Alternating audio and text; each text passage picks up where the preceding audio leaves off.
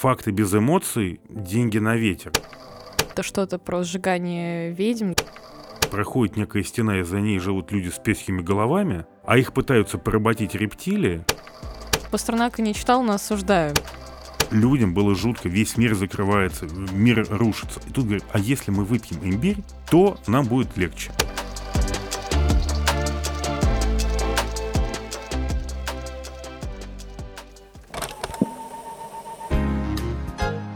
Привет! Вы слушаете подкаст «Ворона желает знать». Вместе с учеными из Высшей школы экономики мы говорим о современных явлениях, пытаемся разобраться в том, что такое осознанное потребление, чем вызван сериальный бум и почему мы живем в эпоху постправды.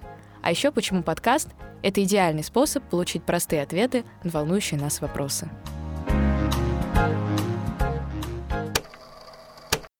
Ну что ж, мы открываем второй сезон подкаста «Ворона желает знать», и в первом выпуске этого сезона поговорим о фейках. Что такое постправда и с чем ее едят, как наши эмоции доминируют над реальностью, и можно ли стать опытным разоблачителем фейковых новостей. Меня зовут Анастасия, я специалист по связям с общественностью вышки, и сегодня у меня в гостях Глеб Юрьевич Черкасов, заведующий центром медиапрактик Высшей школы экономики, с 1993 по 2019 год сотрудник разных федеральных изданий. Последнее место работы — заместитель шеф-редактора издательского дома «Коммерсант». Здравствуйте, Глеб Юрьевич. Добрый день. Для начала хочется разобраться все-таки в том, что такое постправда и как вообще появился такой термин. Термин появился а, в начале 90-х годов прошлого века это такой результат, ну, информационный взрыв э, той поры. Означает он формирование некой эмоциональной картины, которая противоречит рациональному объяснению тех же самых фактов, использование рациональных фактов в, как кирпичики для эмоциональной картины и, в общем, переписывание реальности в угоду неким представлениям о ней. Но одно дело термин, а другое дело явление. Явление существует, я думаю, столько, сколько существует человечество. Я вас сейчас перебью, потому что у нас как раз будет такой вопрос, и, наверное, я бы хотела немножко остановиться еще на самом термине, потому что известно, что в 2016 году постправда стала словом года по версии Оксфордского словаря. И вы сейчас упомянули об эмоциях, и как раз в определении этого термина звучит такое слово, как эмоции или личные убеждения. Сейчас процитирую точно. Обстоятельства, в которых объективные факты менее влияют на формирование общественного мнения, чем эмоции или личные убеждения.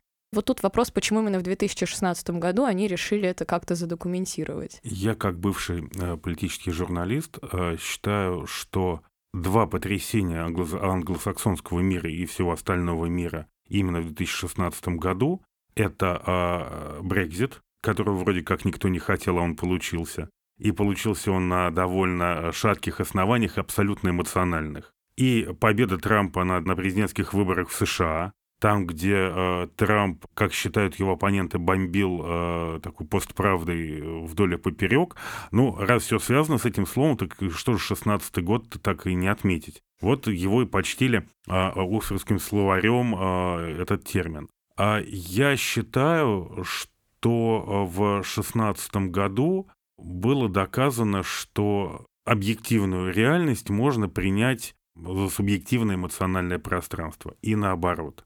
Потому что Такое часто бывает. Проигравшие объявляют свое поражение с течением злосчастных обстоятельств, а не собственными какими-то просчетами. Но мы, наверное, сегодня не будем там долго углубляться в Брекзит и, и в, в политические кампании, да. И в политические кампании. Наверняка есть люди, которые об этом знают больше меня. Я хочу сказать о другом.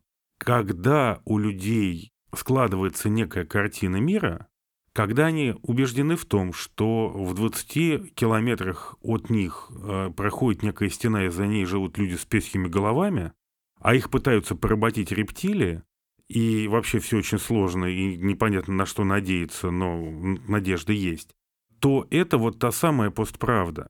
Я сейчас взял самые крайние, самые радикальные проявления песью головы вообще из другой исторической эпохи. Но, ну а, да, это что-то про сжигание ведьм. Это да? еще даже раньше. Ну, слушайте, я для того, чтобы объяснить какие-то явления современные, очень люблю э, вспоминать детские книги. Э, вот есть такая Книжка Лазаря Лагина «Старик Хатабыч». Да, это известная книжка, мне кажется, вообще, особенно любого советского ребенка точно. Да, абсолютно. А, Причем наверняка в двух версиях. А, но а, так там в какой-то момент мальчик, который э, освободил Джина, здорово берет его на экзамен. И Джин начинает рассказывать, подсказывать мальчику свои представления о географии. И это постправда, потому что он как раз, как раз говорит о песьях головах, потому что Джин в это свято верит. Там другой вопрос, почему он верит, хотя он всемогущий, мог бы посмотреть, как оно устроено. Вот она, постправда, самая простая. Я думаю, что актуальность явления и вообще это обсуждение получила ровно потому, что, во-первых, информации стало многократно больше, информации стало невероятное количество, справиться с ней уже практически невозможно. И второй момент, появилось очень много участников формирования этого информационного поля. Каждый человек сегодня создает, передает, распространяет, принимает, переваривает информацию. И, соответственно, там, где раньше был один эксперт, хороший, плохой, толковый, глупый, неважно, да, там теперь 100 экспертов на любой вкус. Ну, то есть, грубо говоря, фактов становится настолько много, и экспертов настолько много, что эти факты выстраиваются в любую интерпретацию. Конечно. А поскольку человеку свойственно упрощать, он складывает эту э, историю из тех фактов, которые ему подходят. Он складывает свое представление, представление тех, кто ему верит, или тех, кто э, ему доверяет. Верить и доверять — это разные вещи тут он складывает их так, чтобы они тоже в него поверили. Потому что сегодня главное, действительно, вот в чем феномен постправды, главное не факты, а главное те эмоции, которые позволяют себя почувствовать правым или обиженным. Обида вообще это отдельная тема в современном мире. И обида очень сильно формирует постправду. Второй момент, э, очень важный, это то, что для людей эмоции являются необходимым способом употребления фактов. Факты без эмоций – деньги на ветер. И эмоции, по сути дела, являются э, способом сделать вот этот жмых фактурный вкуснее, да, ну как пищевые добавки. У нас вот у нас же есть программа по факт-чекингу. Я всех на нее зову, уж извините. Да, обязательно я бы использовала этот подкаст точно, чтобы да. прорекламировать Центр медиапрактик однозначно. Нет, это его программу по факт-чекингу я бы предложил. А, хорошо, будем говорить про программу по факт-чекингу. Нет, мы же говорим просто правда, факт-чекинг — это важнейшая штука для этого. Так вот, я всегда говорю, когда вы читаете какой-то текст, убираете из него оценочные суждения и прилагательные. Вот то, что остается в э, финале, и является тем, что уже можно проверять. Проверять эмоции невозможно, их можно учитывать. Угу. Ну вот как раз опять возвращаясь к разговору об эмоциях, Алекс Эдмонс, профессор финансов Лондонской школы бизнеса, в своем выступлении на TED Talk сказал, постправда — это правда эмоций. Мы не хотим знать, как на самом деле, мы хотим чувствовать одинаково с теми, кто мыслит так же, как мы. Да, то есть здесь есть еще какой-то момент, во-первых, сопричастности, да, с теми людьми, которые мыслят так же, а во-вторых, вы сказали про разницу верить и доверять. Вот мне тоже было бы интересно. То есть здесь как бы я верю во что-то, да, следовательно, доверяю чему-то, да, то есть изначально доверие информации строится на моем каком-то убеждении, правильно я понимаю? Да, и это очень неправильно. Вы можете доверять человеку, который говорит какие-то с вашей точки зрения, исходя из вашего опыта, разумные вещи. Каждый раз, когда он что-то об этом говорит, вы должны поверять его э, поиском дополнительных фактов, потому что он может ошибиться, он может попасть в заблуждение какое-то тоже эмоциональное, потому что он человек, его могут обмануть. От него попросили суждения, а он к этому не готов, а суждения ждут, да, и он иногда становится таким заложником собственной клиентелы эмоциональной, информационной. Вы его проверяете. Если вы кому-то верите от и до, вы себя отдаете ему на, а, что называется, в траст, причем в вечный потому что вы верите всему, что он сказал. Людям свойственно ошибаться. Людям, которые должны реагировать на какие-то информационные вызовы, да, им э, очень трудно сейчас. И, конечно же, они ошибаются. Они всегда э, успевают сформулировать то, как нужно. Вот понимаете как? А когда я начинал еще работать журналистом, почему я предложил помянуть эти вот uh-huh. те годы, да, то новые российские медиа, они работали по сравнению с советским периодом жутко оперативно. Каждый день газета делалась с колес Да, какие-то там, конечно, бывали загонные материалы, репортажи, большие э, исследования, но в основном утром мы приходили на работу и делали 16 полос, по-моему, был в газете сегодня, с нуля. На той информации, которая приходила нам в течение дня. У нас был день. Вы понимаете, да, сейчас... по сравнению с советским временем Да. это невозможно представить. А по сравнению с тем, как это происходит сейчас, вот во, во- во всех оперативных, да на новость 20 минут, да на заметку 3 часа, это когда я еще работал, сейчас это тоже ускоряется. Что-то произошло, нужно быстро как-то на это реагировать, потом можно дополнить, можно улучшить. И, конечно, в этот темп включаются все. И эксперт, которому раньше мог позвонить журналист 5 часов до сдачи и сказать, мне нужно какое-то мнение, какой-то комментарий, цитату. Ну, Дай мне, старик, два часа подумать. И через два часа я тебе все скажу. А сейчас у него на это есть 15 минут, да? Но вот мироздание задает нам вопрос, вторая, я обещаю, не больше трех детских этих реминесценций. Нет, наоборот, мне кажется, чем больше реминесценций, тем лучше. Это А. хороший пример. Вот. Это мироздание, информационное мироздание работает в режиме героя вождь краснокожих, мальчика, который задал там на протяжении страницы 50 вопросов. А вот мы все должны на них отвечать. Ну, конечно же, в общем, трудно вести осмысленный диалог. Получается иногда, но очень трудно. Ну да, то есть фактически это начинается какое-то соревнование медиа, да, за первенство в какой-то новости или там за первенство в там, том, чтобы стать источником новой информации. И здесь как раз возникает вопрос про то, о чем мы начали говорить. Было ли так всегда, если говорить об эмоциях, да, говорить о желании человека получить информацию и эмоционально отреагировать на нее, да?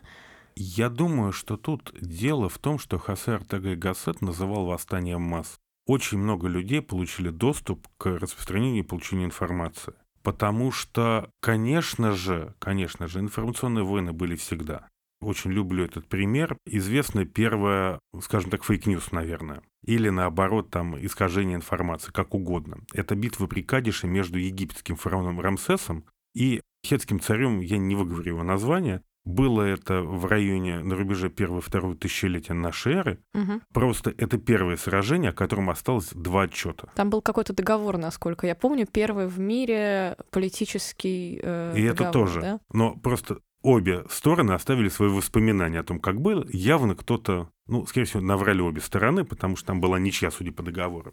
Понимаете, а просто в этом всем задействовано было сравнительно немного людей. Потому что остальные тоже, наверное, жили в режиме постправды, но это ни на чем не сказывалось. Да? Это сказывалось только на их жизни и жизни их маленького мира.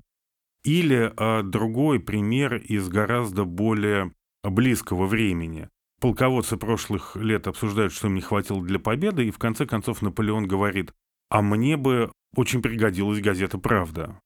Спрашивают, зачем? Мир бы не узнал о поражении при Ватерлоо. Ну да, то есть фактически мы можем найти массу примеров в истории, да, и даже возвращаясь э, в том числе к истории Древнего Египта, интересно, что вот философ и социолог науки Стив э, Фуллер даже считает, что в принципе Кант впервые э, каким-то образом начал говорить о феномене постправды, потому что в его понимании концепция постправды действительно привносит в общественную жизнь идею, что наши обсуждения политики и мира в целом не касаются вопросов истины и лжи. Они сводятся к тому, что человек сам решает, что для него истина, а что ложно. И вот здесь в условиях отсутствия какой-то объективности, как быть, как, в принципе, распознавать информацию и как научиться отличать правду от лжи, самый главный вопрос. Я бы сказал так. Как научиться отличать правду от лжи, это вопрос не совсем материальный. Это скорее вопрос духовных практик. Как отличать ту информацию, которая может быть полезна от вредной, ну, есть несколько способов. Пункт номер один. К сожалению, к сожалению, или к счастью, в последние лет 60 человечество столкнулось с проблемой, которую до этого не знало. Это массовое переедание. Вся история до того была посвящена тому, где бы найти поесть. И, соответственно, появились массовые диеты, здоровый образ жизни, и, в общем, при этом мясо мы едим все больше и больше. Это как бы само по себе проблема. То же самое с информацией. Пункт номер один. Научиться себя ограничивать ограничивать а, в, не в том, что никуда не смотреть, да, а понимать, что вы не можете теперь интересоваться всем. Или можете интересоваться всем, но только так по верхушечкам. Или вы выбираете набор вопросов, который вам по-настоящему интересен, а все остальное факультативно.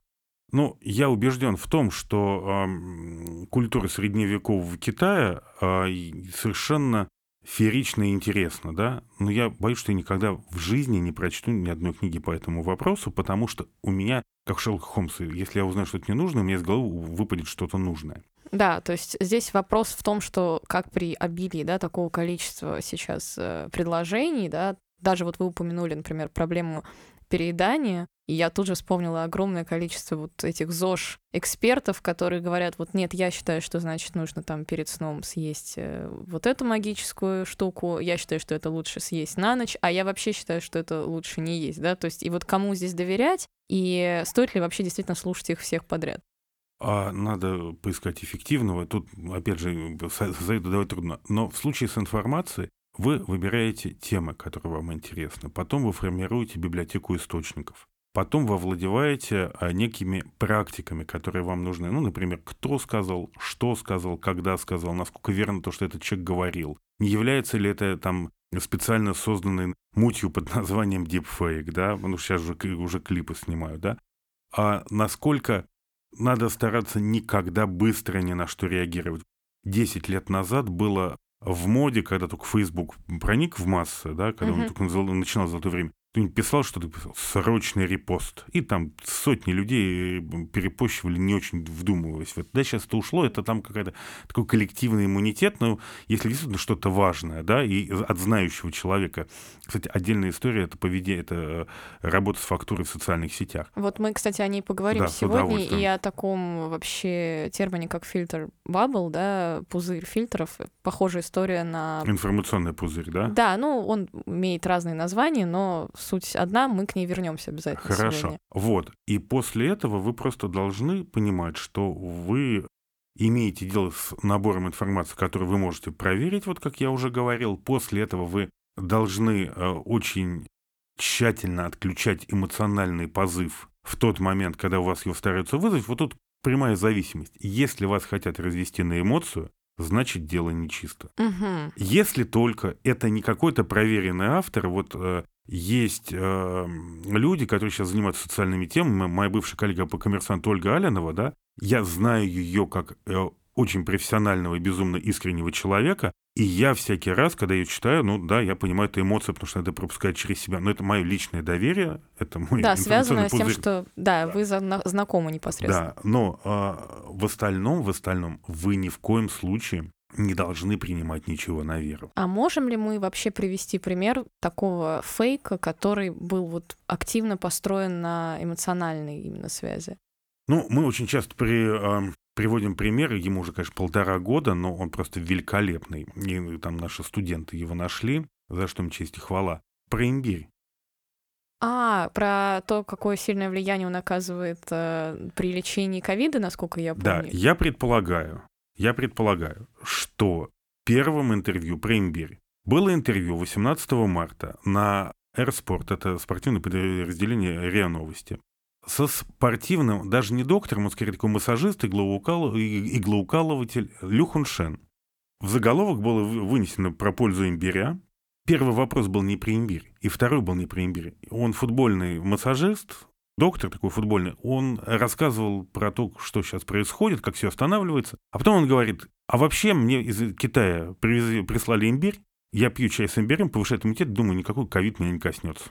То есть это было просто какое-то упоминание, да? Да. Угу. Они как э, э, вполне себе нормальные люди, живущие э, в эпоху кликбейта, вытащили это в заголовок. Пошла плясать губерния. Через три недели газета «Ведомости» пишет про имбирь, про рынок имбиря, как ему, э, что с ним происходит. И вы понимаете, как это произошло? Людям было страшно. Людям было жутко, весь мир закрывается, мир рушится. И тут говорят, а если мы выпьем имбирь, то нам будет легче. И, в общем, там побежали на последние деньги покупать имбирь. Я хочу сказать, что это пример кликбейта. Он, он часто очень это формирует. Был еще один пример, тоже с РИА Новости. Перед годовщиной Чернобыля Они взяли интервью у бывшего сотрудника КГБ, вот ныне там на пенсии находится человек, который занимался всякими мерами безопасности из Чернобыля. И он рассказывает про то, что, среди прочего, мы проверили возможность э, иностранной диверсии. Это никакая не шпиономания, да, просто есть регламент. Они обязаны, если там в регламент впишут, что не поднялся ли сквозь толщу земную Ктолху, который проплыл в океан и решил так вот выйти, да, они, да, тоже обязаны проверить. Да, это пишется, Ктулху не было. Точка, там, ответственное лицо, подпись, э, конец цитаты. И после этого должен был возникнуть заголовок, что подтверждено иностранное... Нет. Нет, ну, самые корректные люди из огромного довольно интересного интервью э, вырвали просто, что как бы проверяли, а там были люди, которые... В, в, в аварии Чернобыля был иностранный след. И проблема в том, он же там потом еще говорил, что мы заметили, какую-то активность в Киеве уже после, да, ну, естественно, все послали проверять, что случилось, угу. да, информации было мало, и это тоже вытащили. Почему это происходит? Людям приятно было бы поверить в то, что это все... Э, не человеческая ошибка Не человеческая да? ошибка, а это заговор, да? И в это верят, э, таких примеров-то довольно много. Люди верят в то, что э, им хочется верить, это понятно, но люди настолько сильно верят в свою картину мира, что они иногда ее формируют. Но здесь всегда проблема, что люди забывают про вот эту вот вставочку по чему-то суждению, да, да и конечно. вообще начинают этому верить. Да, или наоборот вставляют, а, а вот мне рассказал сосед моего Шурина, который парился в бане с чуваком, который знает второго шофера. Да, со- мои соседки на лестничной клетке. И да. далее. Собственно, вы очень дали такие подробные и хорошие примеры для понимания и мне в том, что такое постправда, и нашим слушателям. И тут я бы хотела перейти, наверное, все-таки как раз к информационному пузырю, про который mm-hmm. мы начали говорить с вами. Если коротко говорить о том, что такое фильтр, bubble, да, или информационный пузырь, это изначально персонализация контента, да, когда наша лента все какие-то разновидности контента в наших сетях а, формируются под наши предпочтения с учетом того, что нам нравится, и фактически это приводит к образованию вакуума. То есть э, зацикливается одна и та же информация, и новые какие-то источники, да, они не поступают.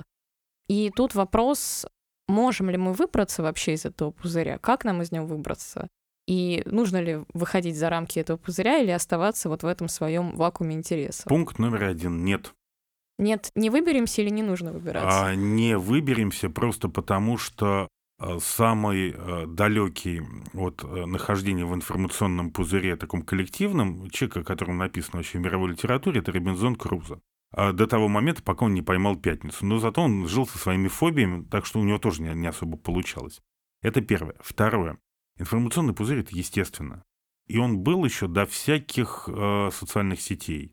Что вы читаете э, в детстве, что вы читаете в юности, с кем вы общаетесь, какую вы любите музыку, как, как вы выбираете людей по интересам, как вы э, планируете свою жизнь, какие вы читаете газеты. Все это информационный пузырь. Да, и вы в нем все равно находитесь. Кто тот, кто в 15 лет убежал из дома, вряд ли, вряд ли поймет того, кто учился в спецшколе. Да, да два как... информационных пузыря, пожалуйста.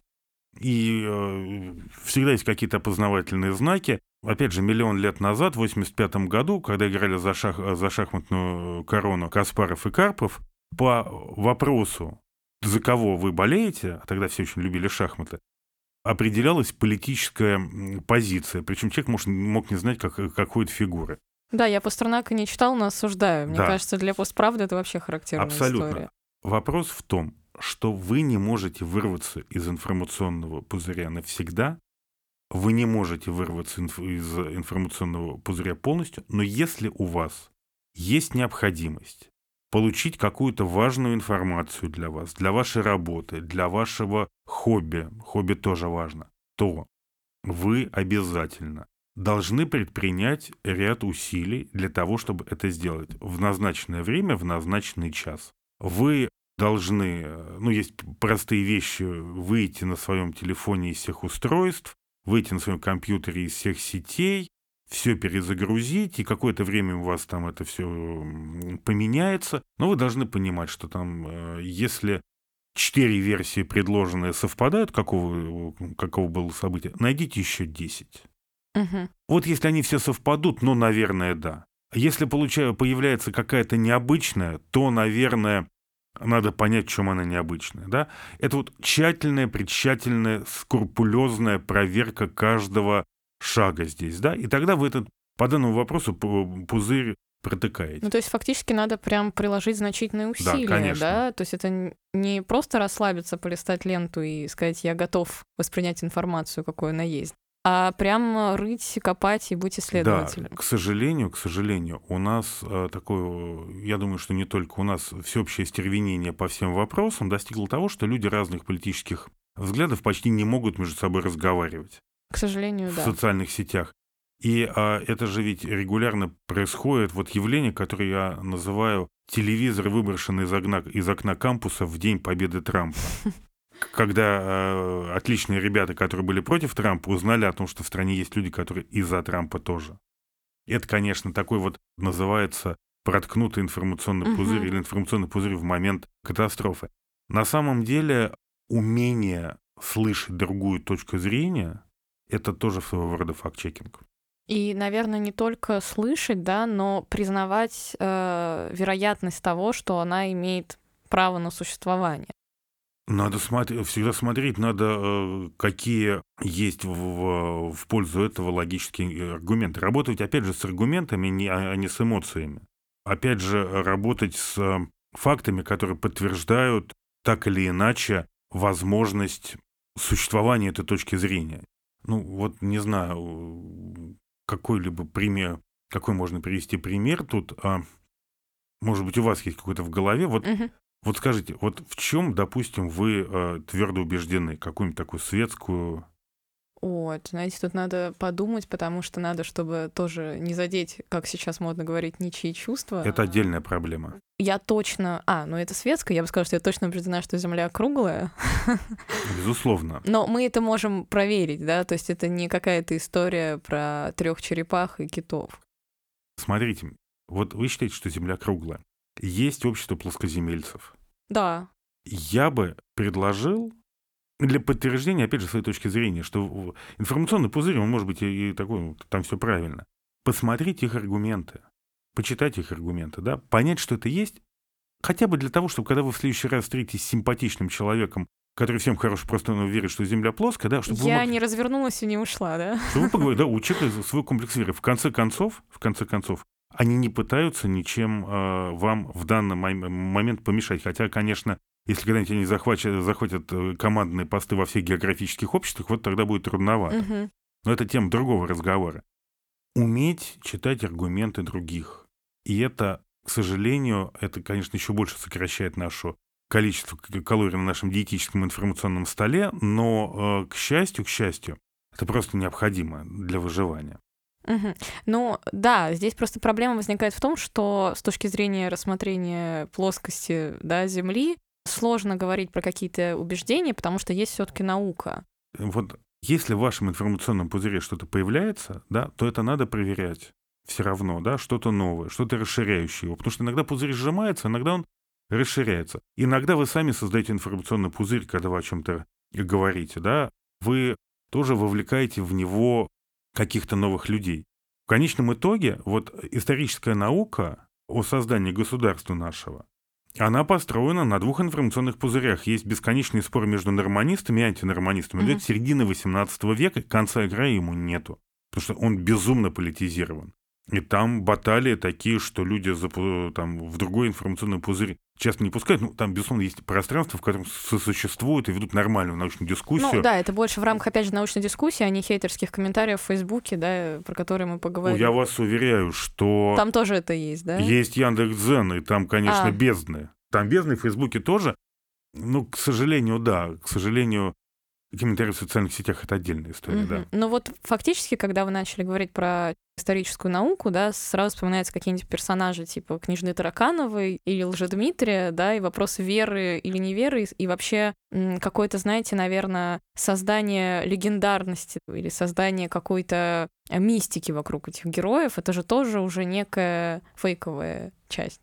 Вы знаете, это отдельный, очень большой вопрос, на который наверняка даны ответы, а я, поскольку от исторической науки за 30 лет отстал, я нагнать это не могу.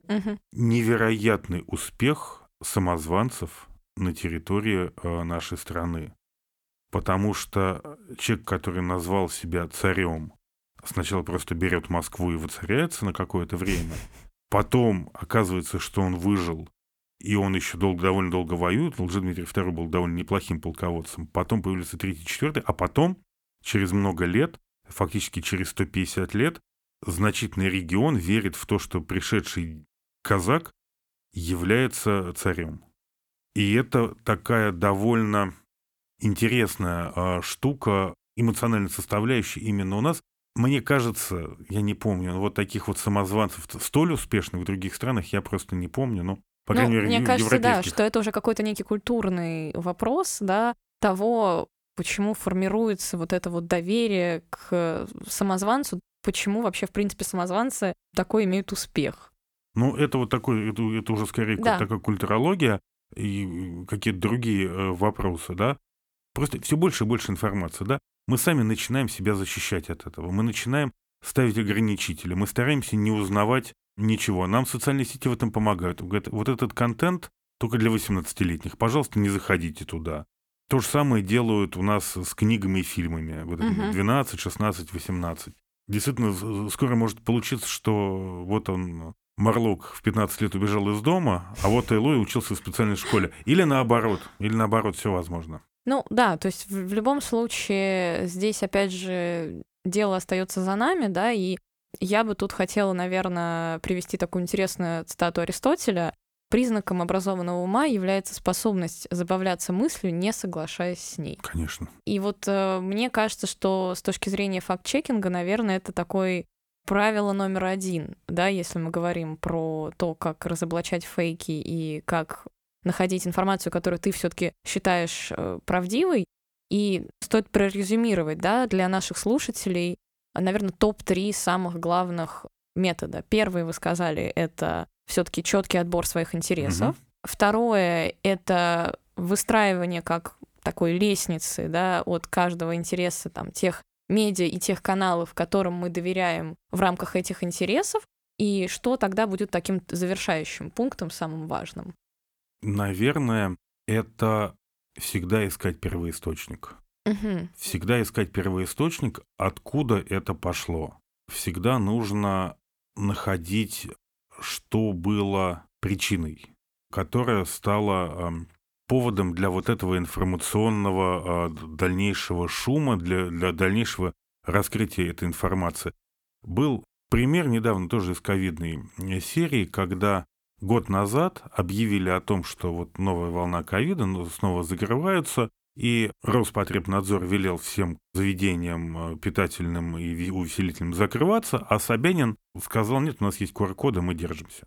И в куче мест, в куче каналов, которые я до этого уважал, в каких-то медиа, которые я Мгм. читал, я прочел о том, что Собянин пошел против Роспотребнадзора.